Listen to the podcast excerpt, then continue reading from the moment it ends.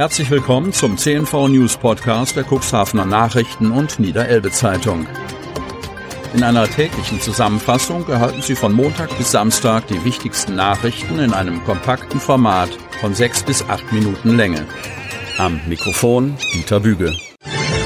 Mittwoch, 11. Mai 2022. Polizist aus Klinik entlassen. Cuxhaven. Der Polizeibeamte, der sich am vergangenen Freitagabend bei einer Verfolgungsjagd schwer verletzte, konnte das Krankenhaus mittlerweile wieder verlassen. Das berichtet Stefan Herz, Pressesprecher der Polizeiinspektion Cuxhaven auf Nachfrage. Wie es zu den Verletzungen kam und um welche Art Verletzung es sich handelte, wollte Herz nicht sagen. Bei dem Einsatz entzog sich ein Autofahrer eines blauen Ford Fiesta mit Hamburger Kennzeichen einer Kontrolle, raste durch die Innenstadt und flüchtete, wie berichtet, dann zu Fuß. Es gibt immer noch keine neuen Erkenntnisse. Die Ermittlungen laufen auf Hochtouren, so der Pressesprecher. 24-Jähriger von Polizei verfolgt. Stade. Am späten Sonntagabend fiel in Stade auf der Bundesstraße 73 und in der Bremer Förderstraße der Fahrer eines silbergrauen VW Golf mit Cooks-Kennzeichen auf, als dieser gegen 20.50 Uhr mit deutlich überhöhter Geschwindigkeit mehrere Verkehrsregeln wie rote Ampeln und Überholverbote missachtete. Die eingesetzten Polizeibeamten versuchten, den Fahrer einer Kontrolle zu unterziehen und gaben mit Blaulicht und Einsatzhorn sowie dem Anhaltesignal die entsprechenden Zeichen zum Stoppen. Der Golffahrer reagierte aber nicht und setzte seine Fahrt trotz Verfolgung bis zum Elbe-Klinikum fort. Dort konnte der 24-Jährige aus Kadenberge schließlich von den Beamten einer Kontrolle unterzogen werden. Gegen ihn wird nun wegen diverser Verkehrsordnungswidrigkeiten und der Gefährdung des Straßenverkehrs ermittelt. Schülerin wird schwer verletzt. Cuxhaven. Am Montag kam es gegen 10.10 Uhr auf dem Gelände der Wichern-Schule zu einem schweren Verkehrsunfall. Eine 18-jährige Schülerin hatte sich auf den Boden gelegt. Der 48-jährige Cuxhavener Fahrer eines Lieferdienstes übersah die junge Frau. Sie wurde noch auf dem Boden liegend von dem Transporter erfasst. Durch den Unfall erlitt sie schwere Verletzungen und musste in ein Krankenhaus gebracht werden. Der Fahrer des Transporters erlitt einen schweren Schock. Pastorin aus Ostfriesland bewirbt sich.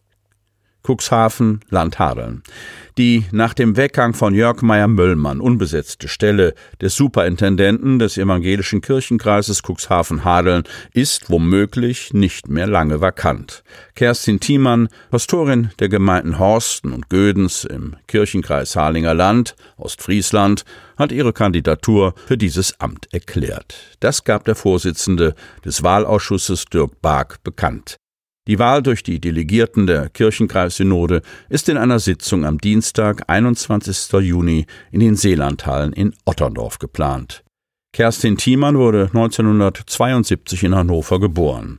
Nach dem Abitur studierte sie von 1993 bis 1999 evangelische Theologie in Göttingen und Tübingen. Nach dem Vikariat in Hildesheim arbeitete sie als Gemeindepastorin in Lengede und Hannover, bevor sie 2011 ihren Dienst in Ostfriesland antrat. Neufelder Straße bei Real gesperrt. Cuxhaven. Seit Monaten wird in der Neufelder Straße mit schwerem Gerät gearbeitet, um die Fernwärmeleitungen für das neue Holzheizkraftwerk in Richtung Innenstadt zu verlegen. Im Zuge der Baustelle ist aktuell der Abschnitt zwischen der Präsident Herweg Straße und der Einmündung am Bahnhof bis voraussichtlich zum 1. August voll gesperrt. Obwohl die Betriebe in der Fischmeile und in der Präsident-Herwig-Straße über Umleitungen auch mit dem Auto zu erreichen sind, leidet deren Geschäft unter der neuen Verkehrssituation. Das betonte der Vorsitzende der Fischereiwirtschaftlichen Vereinigung und Inhaber des Fischrestaurants Meeresfrüchte Michael Dietzer am Dienstag anlässlich der Wiedereröffnung. Wegen der Pandemie und der Baustelle hatte Dietzer sein Restaurant seit Herbst vergangenen Jahres geschlossen. Nun geht es wieder los. Fußgänger und Radfahrer sind klar im Vorteil. Sie können den neuen Baustellenabschnitt beidseitig passieren oder die Baustelle über den Museumsparkplatz umfahren. Wer im Hafen unterwegs ist, sollte Wartezeiten wegen Umleitungen mit einkalkulieren. Hinzu kommt nämlich die seit dem 20. April andauernde Sperrung der seeseitigen Schleusenüberfahrt. Dort wird das sogenannte Außenhaupt General überholt. Eine große Unterhaltungsmaßnahme, die noch den gesamten Sommer dauern wird. Spätestens am 30. September müssen wir fertig sein. So Niederlassungsleiter Knut Kockeling. Dann beginnt die Sturmflutzeit. Endlich wieder Kahnfest.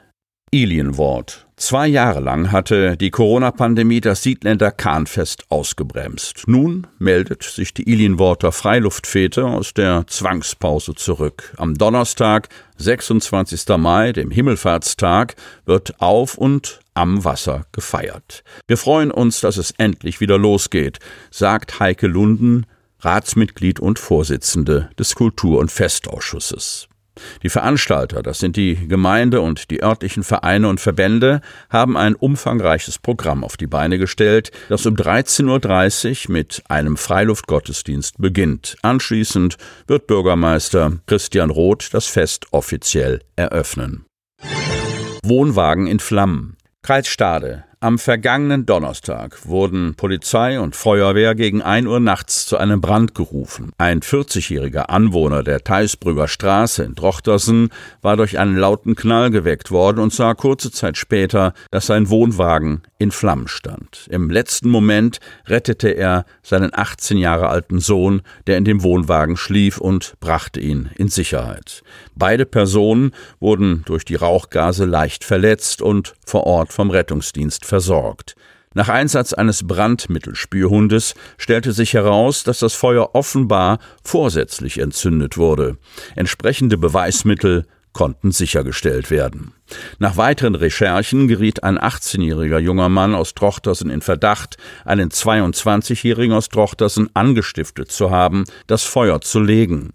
Durch den Ermittlungsrichter beim Amtsgericht Stade wurden auf Antrag der Staatsanwaltschaft Stade zwei Haftbefehle wegen versuchten Mordes erlassen. Die Beschuldigten wurden unter dringendem Tatverdacht festgenommen und in Untersuchungshaft genommen. Damit Sie ab sofort keine Podcast-Folge mehr verpassen, benötigen Sie lediglich einen sogenannten Podcatcher. Auf den meisten Smartphones ist dieser bereits vorhanden. Falls nicht, dann suchen Sie ganz einfach in Ihrem App Store nach einem kostenlosen Podcatcher wie zum Beispiel Spotify, Apple Podcast oder AntennaPod. Die hörten den Podcast der CNV Medien, Redaktionsleitung Ulrich Rode und Christoph Käfer. Produktion Rocket Audio Production.